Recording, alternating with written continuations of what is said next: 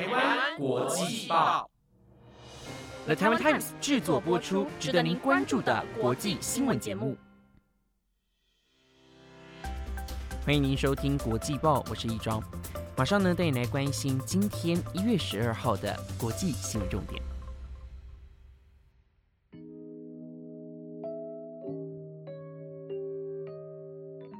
好的，首先要带您关注到东京奥运的消息。昨天节目当中呢，我们带您关注到了日本民众对于东京奥运的最新民调数字。那么民调显示，有百分之三十五点五的民众认为应该要取消今年的东京奥运。那么有百分之四十四点八的民众则认为东京奥运可以延期一年到明年再举办。那么总计呢，就有百分之八十点一的民众是不支持在今年举办东京奥运的。不过呢，今天根据日本媒体的报道。日本首相菅义伟与微软公司共同创办人比尔盖茨举行了一场十五分钟的电话会谈。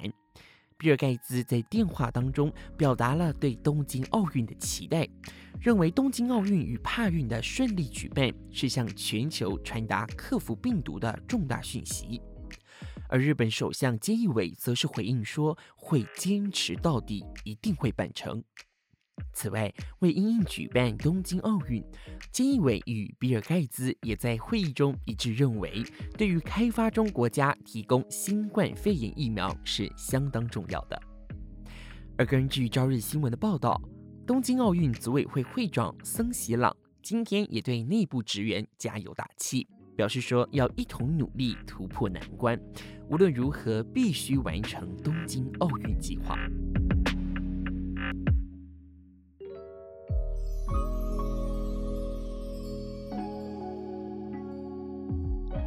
好的，接着要继续带你来关注到的是美国。美国继上周的国会暴动之后，可能还会有更大规模的冲突。根据美国广播公司新闻网一月十一号的报道，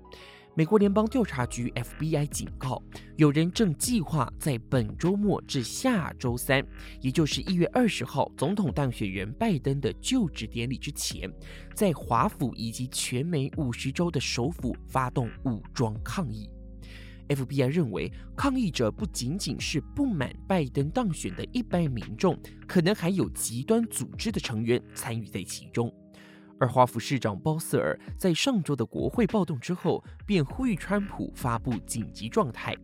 而在一月十一号晚间，白宫终于宣布，美国总统川普已经核准华府正式进入紧急状态，并持续到一月二十四号。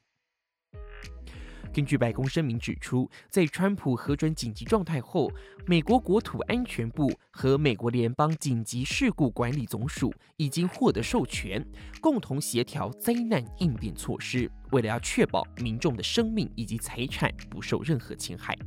美国国防部也表示，已经核准在华府部署1.5万名的国民兵，以应就职典礼。国土安全部代理部长 Wolf 也表示，已经指示美国特勤局提前做好维安准备。看来，美国在确定和平转移政权之前，情势依旧是十分紧张。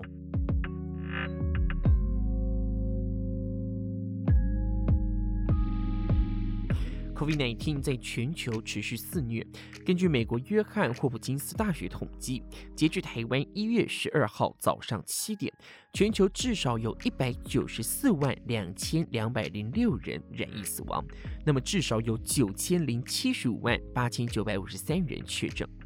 而值得关注的是，最新消息指出，现在连大猩猩也已传出确诊的案例。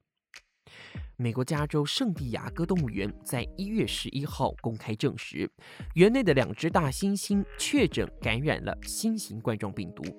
目前，两只大猩猩只有咳嗽、流鼻涕的症状，已经在动物园里隔离。然而，根据报道指出，圣地亚哥动物园在二零二零年十二月的时候就已经为了防疫而全面关闭，而且至目前为止。动物园内的工作人员也都没有出现类似的症状。那么，与世隔绝的大猩猩到底是如何染疫的呢？动物园官方初步推估，有可能是有无症状感染的园区人员将病毒传染给了猩猩。不过呢，此推论尚未得到证实。而这也是全球疫情爆发以来首度有大猩猩确诊新冠病毒的案例。根据美国农业部的统计，目前已知感染动物的种类有老虎、狮子、雪豹、水貂、狗以及猫，而大猩猩则为最新列上去的第七种。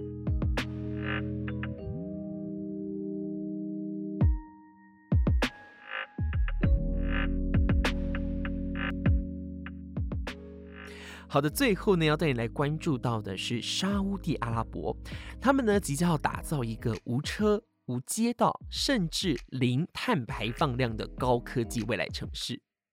沙地阿拉伯国王储君宾沙尔曼日前呢在电视演说公布了一个名为 The Line 的开发案。那么这个呢是沙地阿拉伯斥资了五千亿美元打造的新未来计划当中的一环。那么预计呢要在今年开始施工。根据报道，The Line 是一个适合步行的超连接未来社区，当中呢没有车辆通行，也不设道路，而且呢是在自然环境的周围新建的。宾沙尔曼表示。在这座无车城市内，将会打造超高速的运输工具和自动驾驶来供居民使用。学校、医疗院所、休闲设施和公园绿地都会在步行五分钟之内能够到达的范围，并且预估呢，在二零三零年，这座城市将会有一百万的居民入住，并创造三十八万个就业机会。预计呢可以贡献 GDP 达四百八十亿美元的经济产值。另外，根据英国金融时报的报道，宾沙尔曼正积极的运作，希望说服 Google、西门子等跨国企业，将企业的区域总部从杜拜迁往沙地阿拉伯的首都利雅得。